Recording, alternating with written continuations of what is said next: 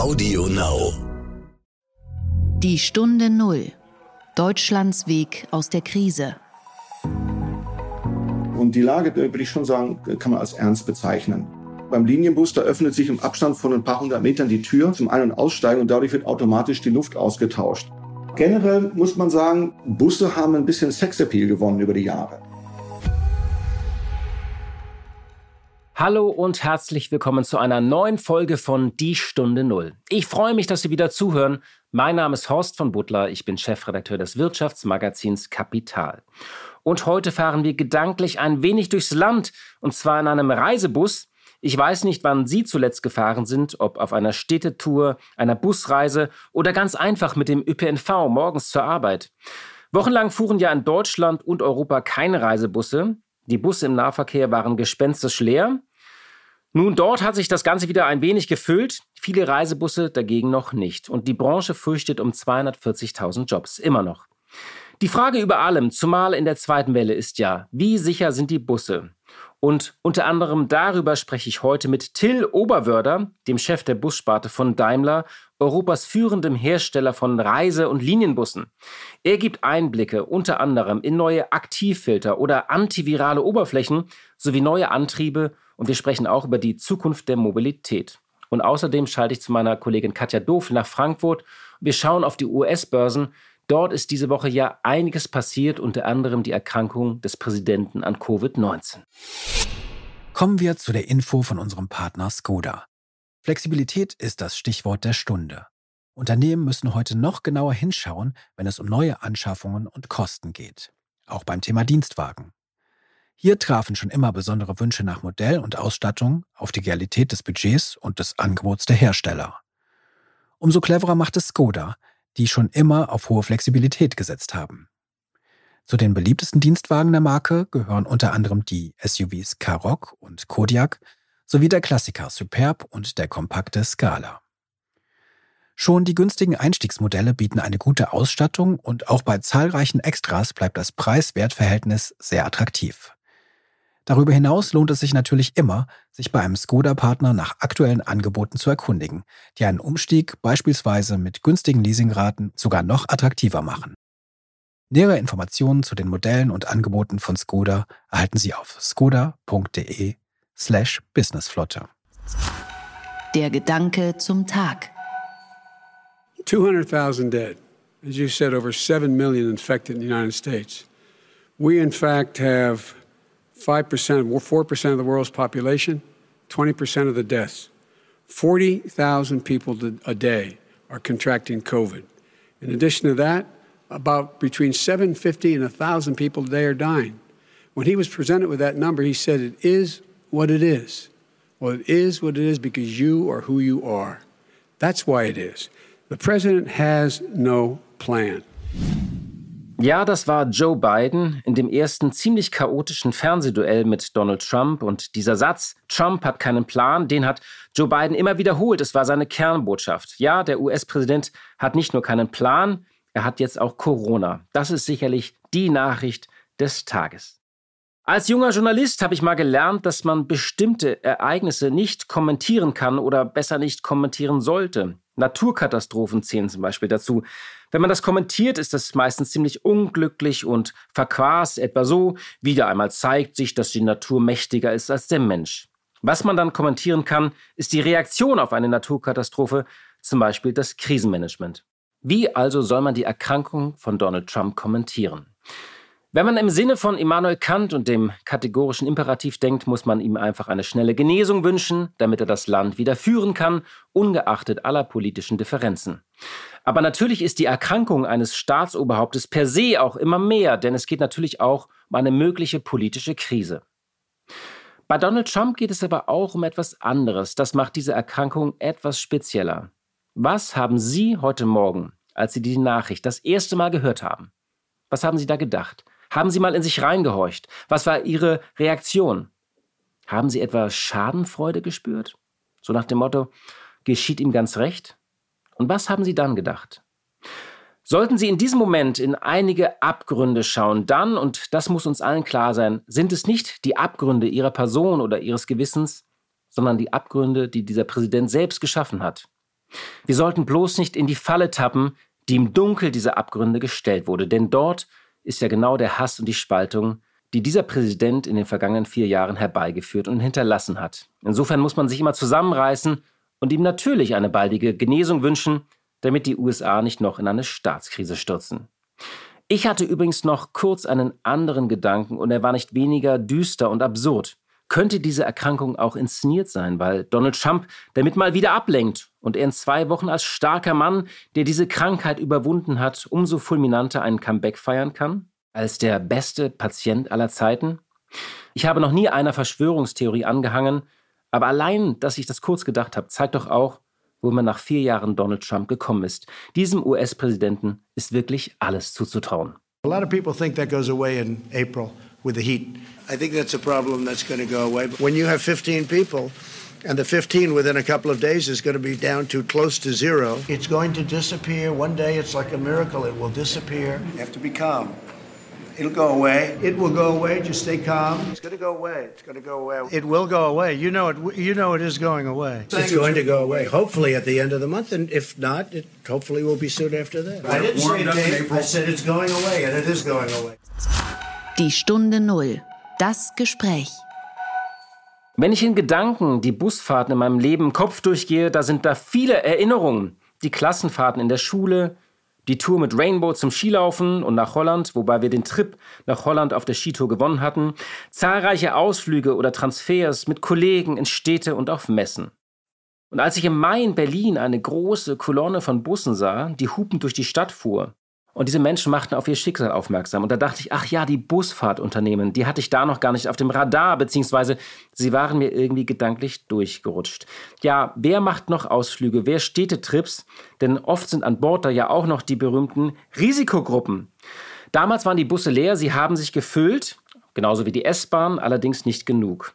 Das Geschäft mit den Bussen und Busfahrten ist noch weit entfernt von der Normalität da wir gerade vor dem Winter und mitten vor oder schon in der zweiten Welle sind, je nach Sichtweise, fragen sich viele natürlich, wie sicher sind diese Busse? Und unter anderem über diese Frage spreche ich heute mit einem, der es wissen muss, und zwar mit Till Oberwörder, dem Chef der Bussparte von Daimler, Europas führendem Hersteller von Reise- und Linienbussen. Die Bussparte von Daimler hatte 2019 einen Umsatz von 4,7 Milliarden Euro und 18.000 Mitarbeiter im zweiten Quartal allerdings war das Geschäft natürlich stark eingebrochen um gut 60 Prozent. Und ich spreche jetzt mit Till Oberwörder über die Zukunft des Reisens und die Zukunft der Mobilität, aber auch ganz konkret, wie Busse technisch nach und umgerüstet werden, damit die Sicherheit zunimmt. Und nebenbei lernen wir auch, wie schnell sich die Luft in einem Bus austauscht. Einen schönen guten Tag nach Stuttgart, Herr Oberwörder. Guten Tag, Herr von Butler, nach Berlin. Ja, vor einigen Monaten erinnere ich mich noch, waren hier in Berlin die großen Proteste der Busfahrtunternehmen. Hunderte Busse haben hier einen großen Korso gebildet. Klar, damals waren viele Busreisen noch nicht möglich. Wie stark hat denn das Geschäft mit Bussen in der Pandemie gelitten bei Ihnen? Also wir haben schon einen, einen gewissen äh, Rollercoaster-Ride hinter uns. Wir hatten ein fantastisches Jahr 2019 und das ging auch genauso gut in das Jahr rein. Und dann im März ist natürlich durch Covid-19 äh, alles anders geworden. Wir sind in eine Blockpause reingegangen, wir haben im Endeffekt äh, auch entsprechend Kurzarbeit eingeführt, sind dann aber wieder Ende April in die Produktion eingestiegen mit Bussen und Fahrgestellen. Aber klar ist auf alle Fälle, Covid-19 hat Auswirkungen auf die gesamte Busbranche gehabt. Das ist etwas, was diesen gesamten Markt natürlich betrifft und damit auch uns als Firma. Was vielleicht wichtig ist, Reisebusgeschäft und das Liniengeschäft, also das Liniengeschäft ist das Stadtbus- und Überlandgeschäft. Das muss man differenzieren. Der Reiseverkehr war für wirklich mehrere Wochen komplett lahmgelegt, stillgestanden. Und dementsprechend mussten wir auch beim Reisebus äh, Mitte März entsprechend die Rückgänge im Auftragseingang sehen. Im Stadtbusgeschäft ist das anders. Da ist die Lage stabiler, deutlich stabiler. Die Ausschreibungen der öffentlichen Hand, die laufen weiter, sowohl in Deutschland wie auch in Europa. Insofern ist das wirklich unterschiedlich zu betrachten. Insgesamt muss man aber schon sagen, ist der Markt so gegen 50 Prozent nach unten gegangen. Aber das ist ja ganz interessant, dass äh, die Städte trotz Corona und trotz Rekordschulden offenbar weiterhin in neue Busse investieren. Also das können Sie schon so feststellen. Wir können absolut feststellen, dass die Ausschreibungen weitergehen der, bei der öffentlichen Hand. Da ist auch eine gewisse Reduzierung zu ver vermerken. Das ist unterschiedlich je nach Land. Das, in Deutschland ist es relativ stabil, in anderen Ländern in Europa ist es nach unten gegangen.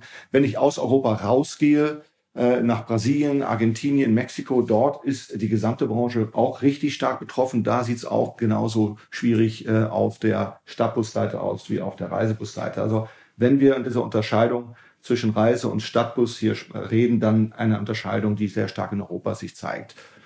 Wie unterschiedlich sind denn die Märkte? Sie sind ja auch so ein bisschen da ein Seismograph der Krise, also wie unterschiedlich sich Märkte auch erholen. Also stellen Sie da so, welche Unterschiede stellen Sie da fest? Also wir stellen fest, dass in Deutschland, wie gesagt, dieses öffentliche Geschäft sich weiter ähm, entwickelt. Es ist ein wenig runtergegangen, aber die Auftragsdiskussionen beziehungsweise die entsprechenden Ausschreibungen, die gehen weiter, weil wir natürlich auch mitten in einer Veränderung sind. Der Stadtbus ist ein systemrelevantes Fahrzeug.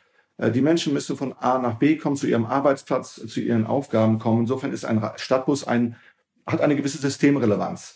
Das bedeutet, dass die Städte dort auch natürlich äh, ihren Aufgaben und Verpflichtungen nachkommen wollen und müssen. Insofern ist das vielleicht eine Begründung für diese relativ stabile Entwicklung auf der ähm, Ausschreibungsseite. Und das hat natürlich auch was damit zu tun, dass viele Städte ja in dieser Veränderung auch gerade sind, in dieser Transformation, wie man das gerne nennt, nämlich hin auch in die alternativen Antriebe äh, zu, äh, zu sich zu entwickeln und entsprechend dort auch die Städte noch lebenswerter zu machen. Da können wir gleich nochmal drüber sprechen, so äh, alternative Antriebe wie, wie Wasserstoff und so weiter.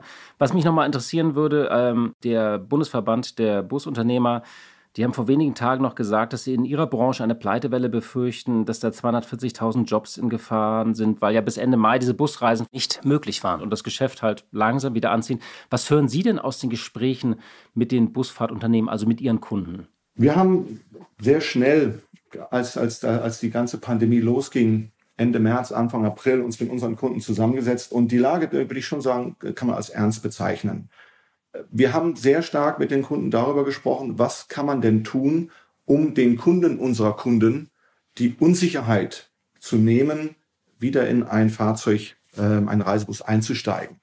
Weil natürlich ist das geprägt, äh, die, die Phase ist geprägt von Unsicherheit. Würden Sie jetzt gerade in einen Bus einsteigen? In einen Reisebus? Ich ja. Also ich würde da einsteigen, aber ich steige auch in ein Flugzeug oder ähm, in die Bahn. Also da habe ich jetzt keine Befürchtungen. Aber das ist jetzt meine und, persönliche Perspektive. Und genau, ja, und genau deswegen äh, es geht es auch darum, mal ein bisschen publik zu machen, dass es nicht wirklich eine Gefährdung ist, in den Bus äh, zu steigen. Wenn Sie mal sich anschauen beim Linienbus, da öffnet sich im Abstand von ein paar hundert Metern die Tür äh, zum Ein- und Aussteigen und dadurch wird automatisch die Luft ausgetauscht. Sie haben eigentlich äh, alle zwei Minuten einen Frischluftaustausch in einem Fahrzeug in Koppelung eben mit Lüftungsanlagen und mit entsprechenden Klimaanlagen.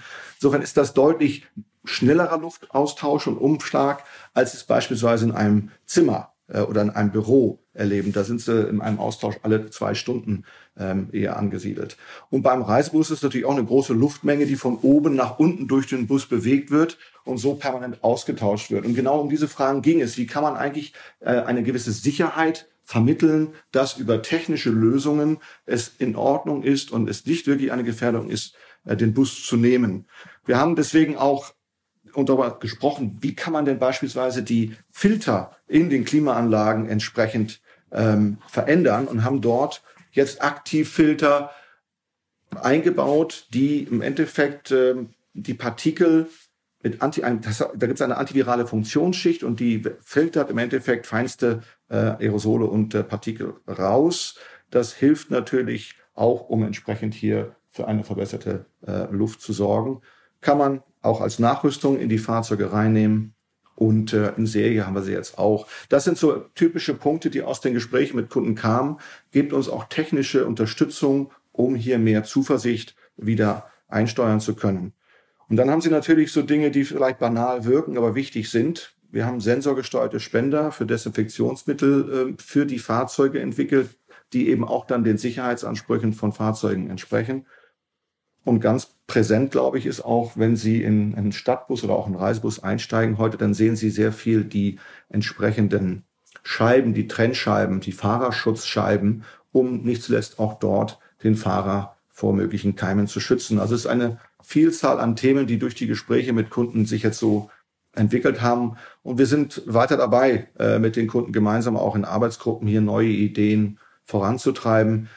Wir sind gerade dabei zu prüfen, gibt es eine Möglichkeit, keimabweisende Materialien in irgendeiner Form einzusetzen. Das ist äh, ein kontinuierliches Vorangehen. In Zeiten von Corona haben sich Mobile Office und digitale Besprechungen in vielen Unternehmen etabliert. Natürlich ist eine Konferenz, an der man aus dem heimischen Wohn- oder Arbeitszimmer teilnimmt, sehr praktisch und zeitsparend. Trotzdem ist es wichtig, mit Kolleginnen und Kollegen und Geschäftspartnerinnen und Geschäftspartnern im persönlichen Austausch zu bleiben. Denn menschliche Interaktion im Büro, nonverbale Kommunikation und viele kreative Prozesse lassen sich nicht digital ersetzen. Weil der persönliche Kontakt im Business so wichtig ist, tut die Deutsche Bahn alles für mehr Sicherheit auf der Fahrt. Vermehrte Reinigung der Kontaktflächen in den Zügen, kontaktlose Ticketkontrolle, verpflichtendes Tragen der Mund-Nasen-Bedeckung aller Mitarbeiter und Fahrgäste sowie nach Möglichkeit automatische Reservierung der Fensterplätze für bestmöglichen Abstand sind nur ein Teil davon. Mehr Infos gibt es unter bahn.de slash sicherreisen. Sicher reisen, gemeinsam geht das.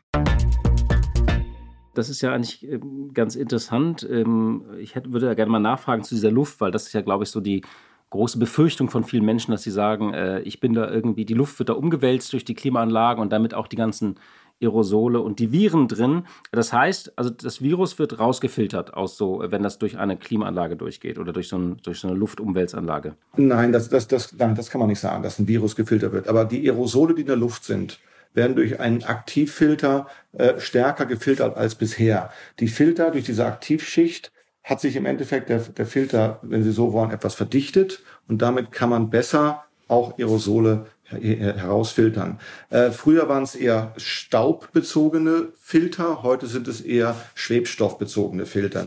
Das ist wichtig. Kann ich die alten Busse nachrüsten? Das wäre meine nächste Frage gewesen. Das heißt, man kann alte Busse nachrüsten. Absolut. Das ist genau der entscheidende Punkt, weil natürlich eine ganze Menge Fahrzeuge im Markt da sind und auch dort gilt ja die entsprechende ähm, Filterumstellung hinzubekommen und das funktioniert. Aber das ist nicht Pflicht, das liegt an dem Busunternehmer, ob er das macht oder nicht. Nein, Pflicht ist das nicht, das ist ein Angebot, aber viele Unternehmer wollen das. Äh, viele Unternehmer haben uns gebeten, genau sich um dieses Thema eben auch zu kümmern, um eine, einen Weg zu finden, wie man in Ergänzung zu der bereits guten, äh, zum guten Luftaustausch eben tatsächlich auch mit Filtern hier noch einen Schritt weitergehen kann. Das war ein Resultat aus den Gesprächen mit den unseren Kunden. Woher weiß ich denn als Fahrgast, ob mein Bus jetzt nachgerüstet ist oder nicht? Wir haben einen, einen Aufkleber entwickelt, der sehr prominent darlegt, dass das Fahrzeug mit einem Aktivfilter ausgestattet ist. Und dieser Aufkleber finden Sie dann an den Türeingängen vorne sowie auch in der Mitte des Fahrzeugs, sodass das deutlich wird. Ist wahrscheinlich auch ein Unterschied, als wenn ich, also wenn ich jetzt irgendwie fünf Haltestellen in einem Stadtbus fahre, ist ja auch wahrscheinlich etwas anderes, als wenn ich mich drei oder vier Stunden in so einen Reisebus setze, vermute ich. Also gibt es dann auch unterschiedliche Konzepte für Reisebusse und für das Liniengeschäft? Also, dass man sagt, man muss für Reisebusse noch was anderes machen? Also was ich gerade beschrieben habe, war auch schon sehr stark auf den Reisebus bezogen. Ähm, ich glaube, wichtig ist vielleicht noch zu erwähnen, der, der Luftstrom, der fließt von oben nach unten im Fahrzeug und verlässt auch das Fahrzeug. Also er bleibt nicht im Fahrzeugumfang. Er verlässt das Fahrzeug. Insofern ist durch diesen Umschlag alle zwei Minuten durchaus eben diese Frischluftzufuhr im Fahrzeug gegeben, mit dem Verlassen auch nochmal entsprechend hinterlegt. Beim Stadtbus ist es so, dass die Türen sich regelmäßig öffnen, alle paar hundert Meter und dadurch zusätzlich zu den Lüftungsanlagen äh, natürlich auch die Frischluft dann entsprechend in das Fahrzeug gelangt. Macht das die Fahrzeuge jetzt eigentlich auch kostspieliger? Ich vermute mal, so ein Bus, was kostet der eigentlich? So einige hunderttausend Euro oder ähm, äh, also so ein normaler Reisebus? Ähm, und wird der jetzt dadurch sehr viel teurer?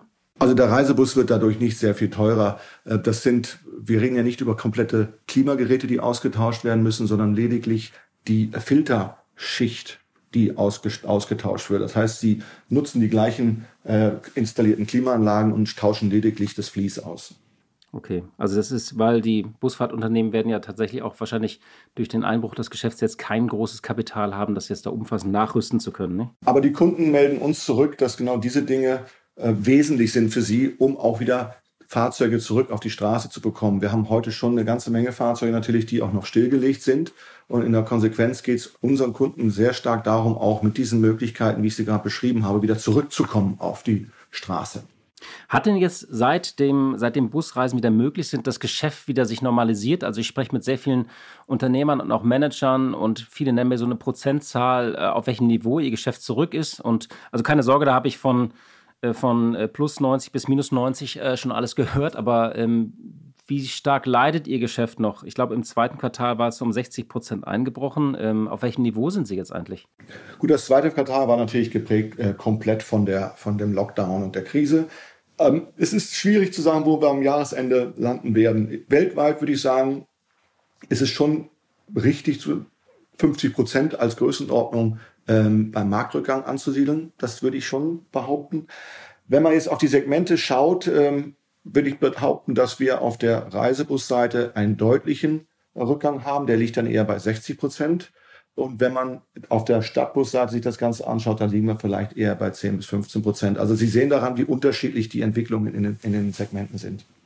Und das heißt, Sie rechnen auch damit, dass Kurzarbeit noch weit bis ins nächste Jahr gehen wird? Wir waren in diesem Jahr bereits in Kurzarbeit äh, im März und im April.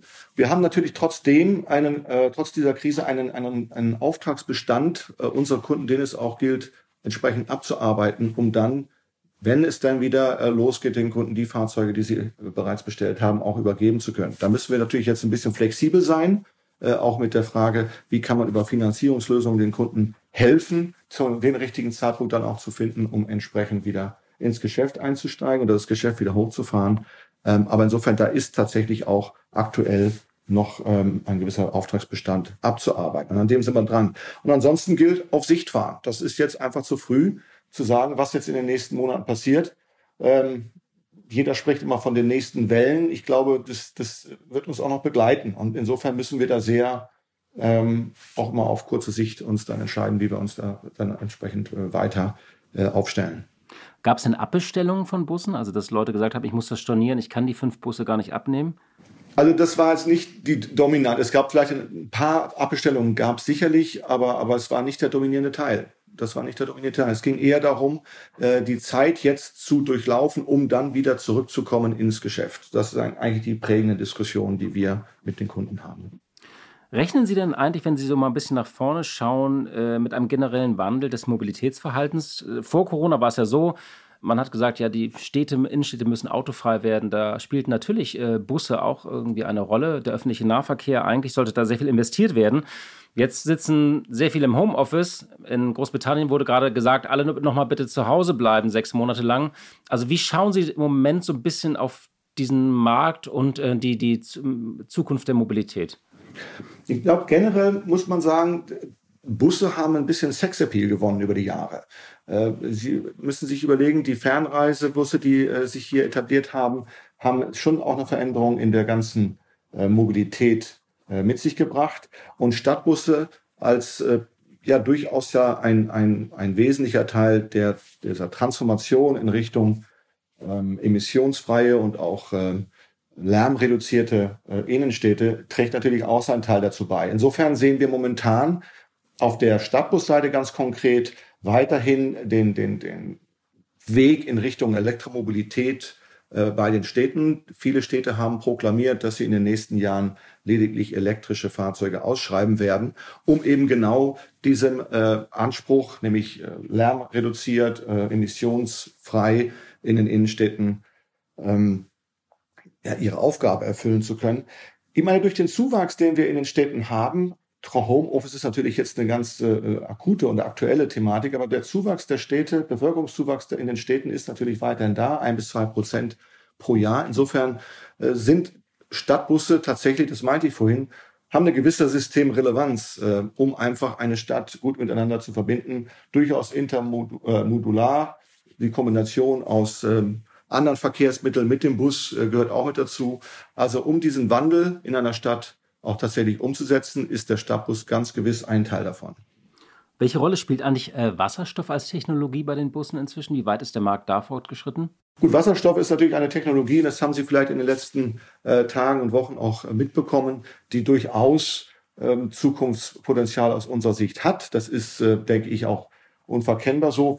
Und insofern haben wir das Glück äh, im Haus bei uns durch die Synergien, die wir äh, gemeinsam haben mit dem Truck, hier auch dann zum richtigen Zeitpunkt die entsprechende äh, Umstellung auf Technologien, wenn sie denn tatsächlich auch ähm, reif sind, mitzumachen. Vielleicht auch nochmal so ein anderes Zukunftsthema, ähm, autonomes Fahren. Man sieht ja immer wieder so spektakuläre Videos, wo Busse dann alleine herumfahren, so auf irgendwelchen Teststrecken. Ähm, wie realistisch ist das? Ist das noch sehr viel Hokuspokus und sehr viel Glaskugel? Oder würden Sie sagen, nee, das ist etwas, äh, das kommt und äh, wir sind da sehr viel weiter? Also können Sie uns da mal so einen Stand geben? Also Hokuspokus äh, will ich gar nicht sagen, aber ich denke, es ist wichtig, die Frage zu beantworten, wo, es, wo das Fahrzeug angewendet wird. Wir hatten äh, in 2016 also einen Future-Bus, um einfach auch die Möglichkeiten aufzuzeigen. Wir haben aktuell ja auch die Frage äh, im Raum, ob in den USA beispielsweise äh, schwere Lkw auf, auf lange Distanzen äh, autonom fahren können. Im innerstädtischen Bereich äh, ist das momentan vielleicht noch ein wenig früh zu beurteilen. Zumal, wenn Sie einen Stadtbus nehmen, äh, der Fahrer ist ja im Fahrzeug nicht nur der Fahrer, sondern ist ja auch tatsächlich jemand, der eine gewisse Aufsicht hat. Insofern ist es momentan auch schon vielleicht schwer vorstellbar, in diesen engen äh, städtischen Räumlichkeiten tatsächlich auch autonom zu fahren und dann auch noch die Frage zu beantworten, wer dann womöglich physisch noch im Fahrzeug ist. Gibt es denn äh, vielleicht zum Schluss nochmal meine Frage, irgendeine andere spannende Entwicklung, ein Trend, irgendein technisches Feature, wo Sie sagen, das macht die Busse, die Sie, die ja mehr Sexappeal haben, wie Sie eben so schön gesagt haben, äh, die die Busse noch spannender machen? Gibt es da so einen Trend, wo Sie sagen, das schauen wir uns gerade an? Also ich muss ganz ehrlich sagen, ich finde den Trend der Elektromobilität per se schon spannend weil es tatsächlich eine komplette Veränderung äh, in Betreiben von Bussen mit sich bringt. Ähm, es geht nicht darum, nur einen elektrischen Bus äh, zu kaufen oder in den Fuhrpark einzustellen, sondern es geht darum, dass ich dann gemeinsam mit dem Fahrzeug auch über die Infrastrukturveränderung sprechen muss, über die Lademanagement-Aspekte sprechen muss. Das heißt, man, es ändert sich schon komplett damit, die Frage zu beantworten, wie betreibe ich denn ein, eine Busflotte in der Stadt?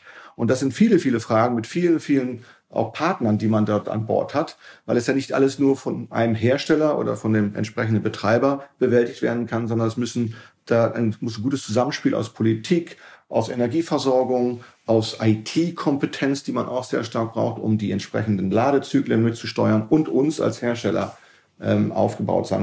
Wie motivieren Sie denn gerade Ihre Angestellten, die natürlich auch bestimmt ein bisschen verunsichert sind, kann ich mir vorstellen? Also es ist ganz sicher Unsicherheit ähm, überall gegeben, auch äh, bei uns in der Firma gleichzeitig durch diese Unterschiedlichkeit, die wir haben in den Segmenten, die ich gerade ähm, aufgezeigt habe, städtisches Geschäft und äh, Reisebusgeschäft. Das ist ein Vorteil für uns, dass wir ein Full-Line-Anbieter äh, sind, wie man neudeutsch so schön sagt, weil dadurch können wir ein, ein wenig atmen und mit den Segmenten mitgehen. Insofern hilft uns das, durch diese schwierige Phase durchzukommen. Und insofern das auch als Firma gemeinsam äh, zu durchstehen und nicht jetzt in irgendeiner Form nur über lokale Ereignisse oder lokale äh, äh, oder Regionen zu sprechen. Das ist momentan wichtig. Es geht um unsere äh, Firma ins Ganzes und das äh, kommunizieren wir auch und diskutieren wir auch. Da haben wir viel Verständnis. Und so zu richtigen so Fabrikstilllegungen wie im März und April wird es aber nicht nochmal kommen, oder? Nee, Fabrikstilllegungen sind überhaupt keine Frage, die wir momentan beantworten müssen. Das war so das große Symbol der, der, ähm, der Krise im März und April, als die Autofabriken alle geschlossen haben, weil ich vermute einfach, ja, die Hygienekonzepte sind jetzt erarbeitet, das muss in der Schärfe und Form nicht nochmal kommen, nicht? Also das äh, ist einfach Bestandteil unseres täglichen Lebens. Wir haben gemeinsam äh, mit unseren ähm, auch Betriebsratsgremien da Konzepte erarbeitet. Diese Konzepte sind äh, dann auch äh, eingeführt worden und die haben Bestand. Das ändert sich überhaupt nicht. Also da werden wir auch ähm, die nächsten Jahre, würde ich sogar behaupten, noch genauso weitermachen. Immer abhängig davon natürlich, äh, welche Veränderungen es dann gibt in der Behandlung ähm, dieses Virus. Also wenn Therapien sich ändern oder womöglich dann medizinische Stoffe da sind, die das etwas äh, besser bewältigen, dann kann es sein, dass sich diese Hygienevorschriften bzw. Hygieneaufstellungen ändern. Aber für for the time being bleiben wir äh, gemeinsam da an diesem Vorgehen. Und das funktioniert gut. Das, das war am Anfang sicherlich eine äh, ganz wichtige Frage, die beantwortet werden musste. Wie kann man da die Arbeitsabläufe anpassen? Aber im Kern funktioniert das heute gut und ist auch ähm, etabliert. Herr Oberwörder, ich danke Ihnen sehr für, den, für dieses Gespräch und die Einblicke in Ihre Branche. Dankeschön. Herzlichen Dank Ihnen. Blick in die Märkte. Und wie jeden Freitag schalte ich jetzt zu meiner Kollegin Katja Dovel nach Frankfurt. Sie leitet dort das Börsenstudio von NTV. Hallo, liebe Katja. Hallo, lieber Horst. Schön, dich zu hören. Wir müssen heute dringend in die USA schauen. Drei Dinge bewegen ja dort die Märkte. Zum einen das Hilfspaket, über das Republikaner und Demokraten seit Wochen verhandelt haben. Zweitens das TV-Duell zwischen Joe Biden und Donald Trump. Und drittens heute Morgen ganz frisch die Erkrankung von Donald Trump an Covid-19. Was bewegt denn die Märkte am meisten heute, aber natürlich auch in den kommenden Tagen? Interessante Frage. Das Thema, das bis vor kurzem wahrscheinlich am meisten beschäftigt hätte, nämlich gibt es ein neues Hilfspaket und wie dick fällt es aus, das rutscht hinten runter. Das TV-Duell zwischen Donald Trump und seinem Herausforderer Joe Biden hat auf jeden Fall schockiert. Bis in die Handelsseele hinein. Da wird auch nicht immer der manierlichste Ton gepflegt, überwiegend natürlich schon. Aber auch da war man schockiert darüber, wie Männer in so hohen Posten oder potenziell so hohen Posten sich derart kindisch benehmen können. Dazu kommt die Situation, dass äh, über sachliche Argumente nicht geredet wurde. Man würde eigentlich dringend wissen wollen, wie soll Amerika zurück auf den Wachstumskurs und Donald Trump muss sich ganz klar vor Augen halten, dass es bisher eigentlich nur drei Präsidenten nicht geglückt ist, wiedergewählt zu werden. Das waren Gerald Ford, Jimmy Carter und George Bush, die eben jeweils in einer Wirtschaftskrise wieder antraten und dann nicht die Gunst der Wähler erobern konnten. Jetzt eben noch diese Corona Erkrankung bei Donald Trump. Und da fragt sich natürlich jeder, ist das echt oder ist das eine der viel zitierten Fake News, diesmal von Donald Trump selber? Die Märkte auf jeden Fall reagieren schockiert. Und zwar in erster Linie deshalb, weil das Ganze Fragen aufwirft, Unsicherheit mit sich bringt. Wie wird Donald Trump, wenn es denn tatsächlich wahr ist, diese Situation ausschlachten? Das hat zu ordentlichen Verwerfungen geführt, zumindest am Freitagmorgen. Und dann hat Bayer diese Woche ja Zahlen vorgelegt und die Börsen geschockt. Was war denn da los und was ist passiert? Ja, Bayer hat es geschafft, seine Aktionäre und auch Analysten so richtig vor den Kopf zu stoßen. Analysten formulieren sogar Kommentare, in denen das Wort Enttäuschung fällt. Also es wird emotional, es werden sogar Verkaufsempfehlungen ausgesprochen. Und das liegt einfach daran, dass das Agrargeschäft bei Bayer, das war bisher noch sozusagen das rundum sorglos Feld, denn es gab ja ansonsten genügend Steine des Anstoßes bei Bayer, dass also dieser Bereich nun auch von schlechteren Geschäften Produkten betroffen ist. Das Ganze hängt mit niedrigeren Getreidepreisen, mit einem größeren Wettbewerb bei Soja und einem geringeren Biokraftstoffverbrauch zusammen. All das schmälert die Einnahmen bei Bayer und fordert heraus, dass man eben doch noch weiter sparen muss. Das heißt im Klartext zu einem bereits angekündigten Sparprogramm 2,6 Milliarden Euro bis zum Jahr 2022 einzusparen, sollen jetzt noch weitere 1,5 Milliarden Euro bis zum Jahr 2024 eingespart werden. Und das bedeutet eben auch, dass Ausschüttungen an die Aktionäre in der nächsten Zeit geringer ausfallen werden, als man sich das gedacht hat.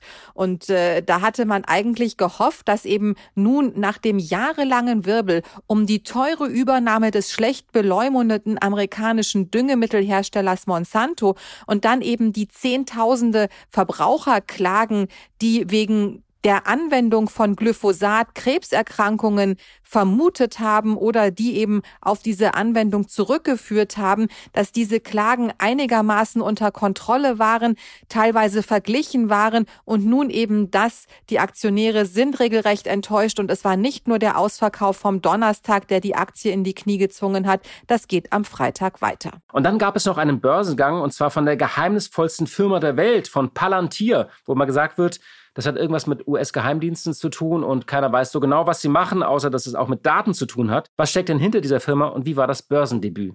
Ja, ganz so einfach ist es offensichtlich momentan nicht mehr mit Technologie, Börsengängen. Vielleicht liegt es auch an der Firma selber. Palantir ist relativ sagenumwogen und geheimnisvoll. Das hängt damit zusammen, dass dieses Unternehmen, das 2003 gegründet worden ist, eben in der Datenanalyse tätig ist. Das ist ja sowieso so ein etwas problematisches Feld insofern, als man eben immer nicht genau weiß, welche Daten werden eigentlich wo erhoben und wie werden die dann verwendet.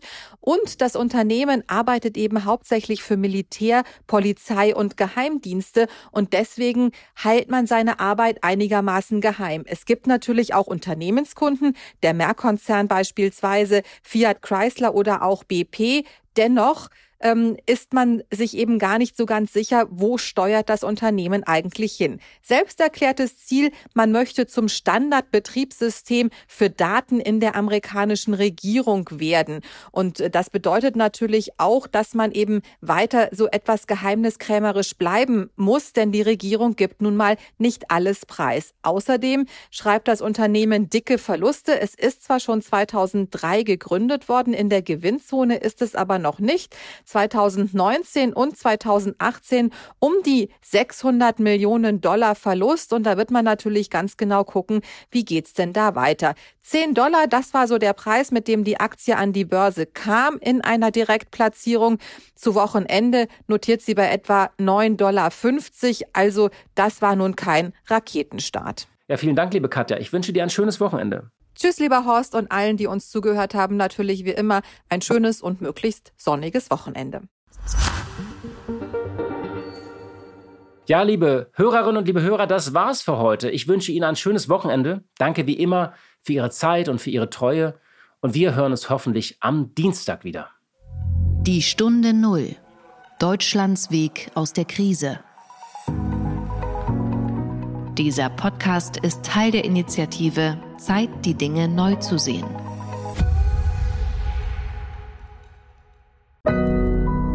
Audio Now.